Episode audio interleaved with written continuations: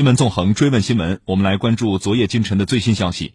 今天凌晨一点五十一分，在中国文昌航天发射场，我国新一代中型高轨液体运载火箭长征七号 A 运载火箭托举试验九号卫星刺破夜空，卫星顺利进入预定轨道，发射取得圆满成功。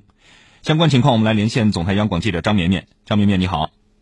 哎，主持人你好。嗯，试验九号卫星是一颗怎样的卫星？那么这次长征七号 A 运载火箭发射成功，又有哪些重要意义呢？来介绍一下。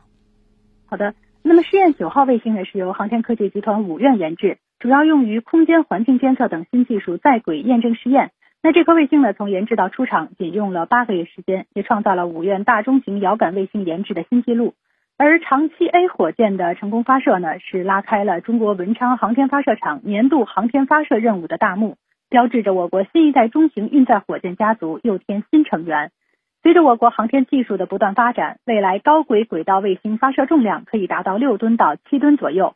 目前，我国现役主力运载火箭的地球同步转移轨道运力是五点五吨，而长七 A 火箭呢，将这项运力提升到了七吨，有效填补了我国高轨运载能力的空白。嗯，主持人。嗯，长期 A 火箭有哪些技术特点呢？到二零二五年前，那么它的发射计划又是怎样的？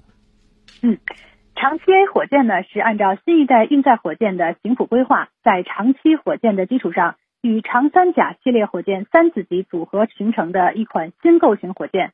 那它是全面继承了长期火箭、长三甲系列火箭的技术基础。